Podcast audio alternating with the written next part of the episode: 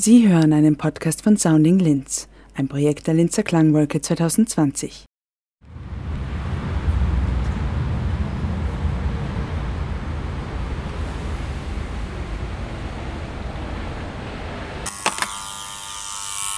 Marika Leitner wohnt seit Jahren in Linz. Von 2007 bis 2009 war sie als Projektkoordinatorin des Projektes Hörstadt im Rahmen von Linz 09 tätig. Unter anderem hat sie auch das von Peter Andrusch verfasste Werk Das akustisches Manifest ins Französische übersetzt. Ich habe sie in ihrer Wohnung am Bulgariplatz im Juli besucht. Der Bulgariplatz ist ein Orientierungspunkt in Linz. Die Gebäude bilden einen Kreis und in der Mitte treffen sich die Autos und Straßenbahnen. Alles scheint und klingt sehr unruhig. Trotz diesem Regentreiben ist Karl Leitner sehr zufrieden mit ihrer Wohnungslage. Eine raffinierte Architektur schirmt ihre Wohnung von Verkehrslärm ab. Neben Straßen- und Verkehrslärm haben wir uns auch über das Hörmuseum Akustikon Linz Zuhören sowie dem Projekt Hörstadt gewidmet. Am Mikrofon Irnea Savets. Bonjour, mon nom est Marie-Le Pezenec Kalaitna, je suis française, j'habite en Autriche depuis 28 ans maintenant. Euh, j'ai 51 ans et j'ai eu la chance de faire partie de, de Linz 09 euh, il y a maintenant donc 11 ans, 11 ans de ça. Können Sie äh, mir mehr über Ihren Weg nach Linz erzählen? Oui, bien sûr. Euh, je suis venue donc en Autriche euh, pour venir vivre avec mon, mon, mon ami euh, que, que, je connaissais de, depuis longtemps.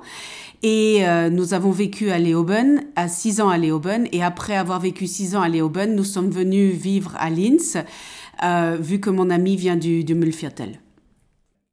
Hören wir nun im ersten Teil des Interviews Gal Leitners Erfahrung zu Hörstadt. Okay, es war sehr, sehr, sehr spannend für mich, weil äh, als ich, äh, also ich, wir haben mit meinem Ex-Mann äh, ein halbes Jahr in, in Brasilien gelebt. Und äh, kurz bevor ich zurück nach Linz gekommen bin, habe ich mich äh, bei verschiedene, bei verschiedene Leute ähm, einfach zurückgemeldet und gesagt, okay, ich komme jetzt zurück. Und ja, ich, ich möchte wieder arbeiten auf jeden Fall. Und, und durch die Verbindung von, von meiner beste Freundin äh, hat sie mir gesagt, ja, Peter Androsch äh, ist dabei, praktisch ein Team zusammenzustellen für Linz 09. Und, und äh, ich soll ihm praktisch meinen ganzen Lebenslauf und, und Unterlagen schicken. Das habe ich gemacht. Und Peter hat mich kontaktiert und hat gesagt, ja, es schaut nicht schlecht aus, weil wir brauchen eben äh, noch ein paar Leute, Unterstützung in dem Team und unter anderem für die Koordination von dem ganzen Projekte. Und, und dann hat super funktioniert. Und ich bin 2017, September 2017 zu dem Team dazu gestoßen und eben bis Ende 2009, äh, 2009 äh, 2017, 2007, Entschuldigung, und dann äh, bis Ende 2009 geblieben. Und dann, ich habe auch das Glück gehabt, praktisch mit in der Hörstadt äh, praktisch äh, Projekt äh, mitbleiben zu dürfen. Genau. Das war, das war mein, mein Werdegang mit, mit Linz 09 und mit, dem, mit der Hörstadt. Ich finde es ganz, wirklich ganz cool, dass eben, also was wir, also zumindest ich als, als Teil praktisch vom, vom Linz 09, dass das Ganze weiterlebt. Also das ist, das ist etwas, was, was extrem wichtig ist. Und, und eben, ich bin, ich bin jedes Mal total, total positiv, positiv äh, gestimmt, wenn ich eben äh, diese, diese, diese Hörstadt-Aufkleber wiederfinde. Oder eben, wenn, wenn Peter Androsch mich kontaktiert und sagt, hey Marie, könntest du bitte dabei mitmachen und so weiter. Also da sind die, die, die guten Erinnerungen an etwas, was wirklich ganz, ganz toll war und ein Meilenstein für mich in mein Leben. Aber auch zu sehen, dass es praktisch weiterlebt und dass es sehr wohl einen Sinn hatte und, und das Ganze praktisch weiterlebt, das finde ich auf jeden Fall sehr, sehr spannend und ich bin verdammt stolz, ein, ein Teil davon zu sein. Immer noch, immer noch. Genau, genau. 2009 haben Sie von Peter Androsch äh, verfasst das akustisches Manifest übersetzt, auf äh, Französisch äh, äh, übersetzt. Und diese hat genau im Rahmen äh, Linz Kulturhauptstadt Europas und also Hörstadt erschienen. Und was oder wie war für Sie diese Erfahrung? C'est un, un, projet vraiment très, très, euh, très, très intéressant. Une des choses les plus intéressantes que j'ai jamais traduites en, en, français, à savoir que Peta m'a dit que, euh, donc, il aimerait 100 ans après euh, le, le, manifeste qui, qui, avait déjà euh, apparu dans, au, dans, dans, le journal Le Monde, qui, à l'inverse, était pour le bruit, pour le modernisme et tout ça. Et lui voulait donc créer un manifeste acoustique exactement pour, euh, pour, oui, pour, pour comment dire, pour interpeller les, les, les, gens sur cette, cette, cette, comment dire, cette montée du, de, du, du, bruit, des, des, des, problèmes qui sont liés avec, avec ça. Et je dois dire que c'était vraiment très, très, très intéressant du point de vue symbolique, bien évidemment, parce que c'était quand même, c'était quand même quelque chose de, de, de, très, très frappant. Et aussi du point de vue de, de, de la portée euh, politique que, que ce texte et, euh, et le, le, projet de la Lince Charta euh, a amené. Et donc, euh, pour moi, c'était vraiment, euh, c'était vraiment quelque chose de très, très important. Et aussi, je peux vous dire que je suis super fière d'avoir eu un texte traduit, traduit par moi et, et monsieur, monsieur Pierre Rouche, Recul, je crois qui m'a aidé, donc qui, qui, a regardé si, si à la fin tout était traduit comme il fallait. Mais je dois dire que c'était vraiment quelque chose de, de, de très, très, très intéressant. Sie haben Linzer Charta erwähnt und ich würde Sie gerne bitten, ob Sie ein bisschen über das erzählen können, sowie über Akustik und nach 2009 ähm, haben wir dann praktisch das, das Peter Androsch hat das Akustikon ge gegründet. Und, und das war wieder eine, eine Wahnsinnsbaustein äh, praktisch für das gesamte äh, Projekt und, und eben auch als Nachhaltigkeit vom, vom Linz 09. Ähm, ja, wir haben das Ganze ähm, mitgemacht und, und mitorganisiert und mitverfolgen können. Also wirklich was ganz, ganz, ganz Spannendes. Das war so interessant zu sehen, praktisch wie diese, also sehr viele Klassenzimmer da äh, mit, mit kleinere und aber auch größere Kinder da unterwegs waren und einfach zum ersten Mal wirklich entdeckt haben, was es ist eigentlich das Gehör. Was man hören tut man vom fünften Tag äh, im, im, im Bauch bis zum, bis zum Tod und man kann es, das ist die einzige Sache, was man definitiv nicht ausschalten kann, aber was man auch sofort, also nicht sofort, sondern man kann es auch zerstören und wenn es einmal zerstört ist, dann, dann ist es vorbei.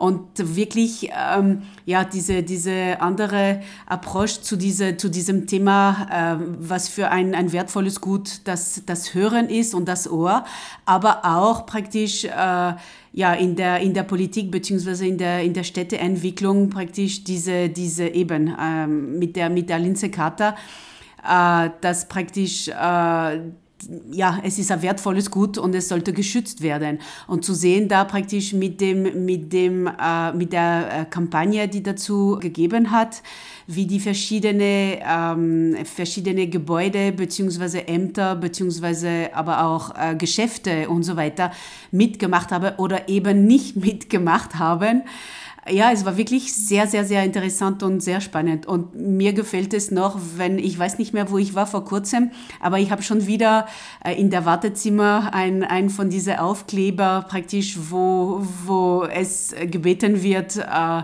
also Ruhe und Respekt vor dem anderen Leute und eben kein Handy und so weiter. Ja, das sind gute, sehr, sehr gute Erinnerungen, ja. Mhm. Nur für unsere ZuhörerInnen, äh, das Akustikum ist eigentlich ein, äh, ein Hörmuseum. Genau, genau. Das ein, ein, ein kleinen, aber sehr, sehr, sehr feinen und wirklich extrem Hightech-Museum zum Thema Hören, das Gehör. Und äh, unter anderem praktisch mit, mit vielen verschiedenen Stationen wo man eben erfährt, äh, zum Beispiel, das war extrem spannend, diese, diese, in diese ähm, kleine Kammer, wo wirklich es null Geräusch gibt. So. Und da praktisch, das war extrem spannend zu sehen, wie die Kinder hineinkommen, also keine Ahnung, sechs, sieben, acht Jahre alt, also vollkommen laut und undiszipliniert. Und dann werden in diese, in diese drei Meter mal zwei Meter Kammer, äh, die kommen hinein, wir haben die Tür zugemacht und auf einmal praktisch, es schluckt die Geräusche weg. Also man hört nichts mehr. Es ist mucksmäuschen still, man hört nichts von draußen. Und die Kinder auf einmal haben aufgehört zum Reden und haben einfach nur mehr gehört, aber eben nichts, es war nichts zu hören. Also das war wirklich sehr, sehr, sehr spannend, das, das äh, beobachten zu können. Aber auch am Ende praktisch diese, diese Riesenwand, also diese zwei volle Wände mit äh, Läden, dass man hat aufmachen können. Und da waren praktisch besondere Geräusche. Also äh, total verrückte Sachen, aber auch, also ja, das, das war wirklich, wirklich eine sehr, sehr, sehr feine und, und sehr gute Idee. Und es sind auch oft ähm, äh, Koryphäen zum Thema Lärm und Lärmbekämpfung, aber auch äh, Leute, die sich äh, um, um Forschung mit, mit dem Gehör und so weiter kümmern, die da gekommen sind und Vorträge gehalten haben und Infos und so weiter, aber nicht nur für Erwachsene, auch für, für, für Kinder. Also das war wirklich, wirklich ganz, ganz, ganz was Spannendes, ja. Äh, ich komme zurück zu äh, das akustische Manifest ja. und Vielleicht eine Frage, äh, so also persönliche Frage. Mhm. Äh, also was aus diesem Text, das Sie übersetzt mhm. äh, haben, tragen Sie bis heute? So zum Beispiel, wenn Sie in Linz spazieren, was ist geblieben? Also geblieben ist auf jeden Fall jetzt, also jetzt, ich habe eine besondere äh, Sensibilität oder, oder, oder Empfindlichkeit, was die, was, die, was das Lärm bzw. Geräuschpegel betrifft. Also ich werde auch nicht jünger und ich merke eigentlich, wie belastend eigentlich das Ganze ist. Und eine Sache ist sicher, vorher bin ich schon in Geschäfte gegangen, wo ich mir gedacht habe, okay, boah, das ist wirklich jetzt sehr, sehr, sehr laut, zu laut und das ist eine echte Zumutung für diese Leute, die da zehn Stunden am Stück arbeiten müssen bei dem Lärmpegel. Das ist, das ist unglaublich. Und, und eben, also damals, ja, okay, ich habe gewusst, okay, gut, das ist, das ist sehr laut und so weiter, aber jetzt einfach, ich gehe mit wesentlich mehr Aufmerksamkeit äh, mit, mit Lärm um, nachdem ich weiß, was es tatsächlich anrichten kann. Oder, oder in diese, in diese ähm, vielbefahrene Straßen, wo die Gebäude schön brav, so parallel wie irgendwie möglich äh, aneinander praktisch, also gegenüber sind, wo es eigentlich für das Lärm nichts anderes als, als ein wunderschöner Lärmkessel, wo das Ganze schlimmer wird.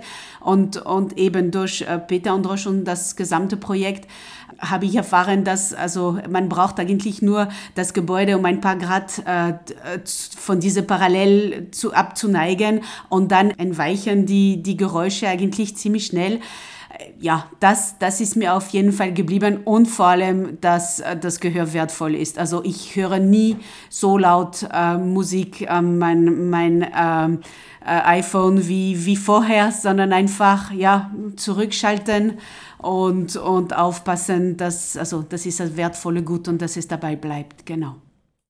Was bedeutet für Sie zuhören oder hören?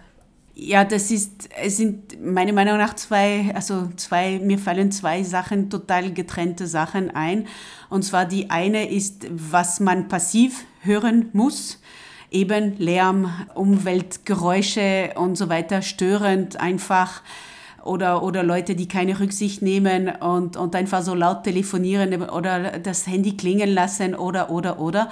Und aber auch gibt es einfach das echtes Zuhören für mich, das bewusste Zuhören, wenn man in einem Park geht. Und da praktisch gibt es eben nicht sehr viel zu hören und das ist schön auch. Äh, oder aber Vogel äh, oder eine, ein Brunnen und so weiter, weil es gibt eben Geräusche, also dezibelmäßig ist dein Brunnen, glaube ich, auch sehr, sehr, sehr laut. Aber logischerweise empfindet das der Körper bzw. das Gehirn nicht als Belastung als solche, sondern eben als was Positives. Also ja, es sind, es sind, solange dass man es freiwillig zuhört, dann ist es eigentlich positiv. Ab dem Moment, wo es dann, dann äh, zuhören müssen, dann hört es auf, positiv zu sein und ist es sicher eine Belastung bzw. Stress für, den, für das Gehirn und für das Gehör. Und, ja, wir sind manchmal auch nicht bewusst so, ja. und, und und schulden vielleicht andere Faktoren. Ja, ja, dieser, ja, ja, es stimmt, es stimmt. Aber ich passe schon jetzt, äh, so seit, seit diesem Projekt passe ich schon sehr wohl auf, dass mein Lärm mein Lärm bleibt. Also da irgendwie äh, Lärm ähm, ja als Belastung, also mein, dass mein Lärm eine Belastung für andere Leute wird, da, da schaue ich schon sehr, dass es nicht der Fall ist. Auf mhm. jeden Fall. Also das habe ich gelernt vom, vom Peter Androsch, dass auf jeden Fall das, ja eben, mein Lärm ist mein Lärm, aber es soll nicht, es soll nicht die Personen, die daneben leben oder, oder, oder gehen oder wie auch immer, sollte es denen nicht belasten. Das ist ganz klar und Linz zu hören, ja. Ihr akustisches Erleben von Linz? Ja, das ist eine gute Frage. Ich habe das Glück, in eine zwar nicht allzu ruhige Gegend zu wohnen, allerdings nachdem die Architektur sehr clever äh, gelöst wurde mit äh, einem Halbkreis, also einem Gebäude in Halbkreis, ist es eigentlich sehr, sehr, sehr leise. Das heißt, ähm, was mich betrifft, ich wohne nicht weit weg von einem Kindergarten. Das heißt, da sind, da sind Kinder, die manchmal sehr, sehr laut sein können. Aber das, das ist eigentlich was eben ein positive, also sehr positives äh, Geräuschpegel äh, bzw. Kulissen so.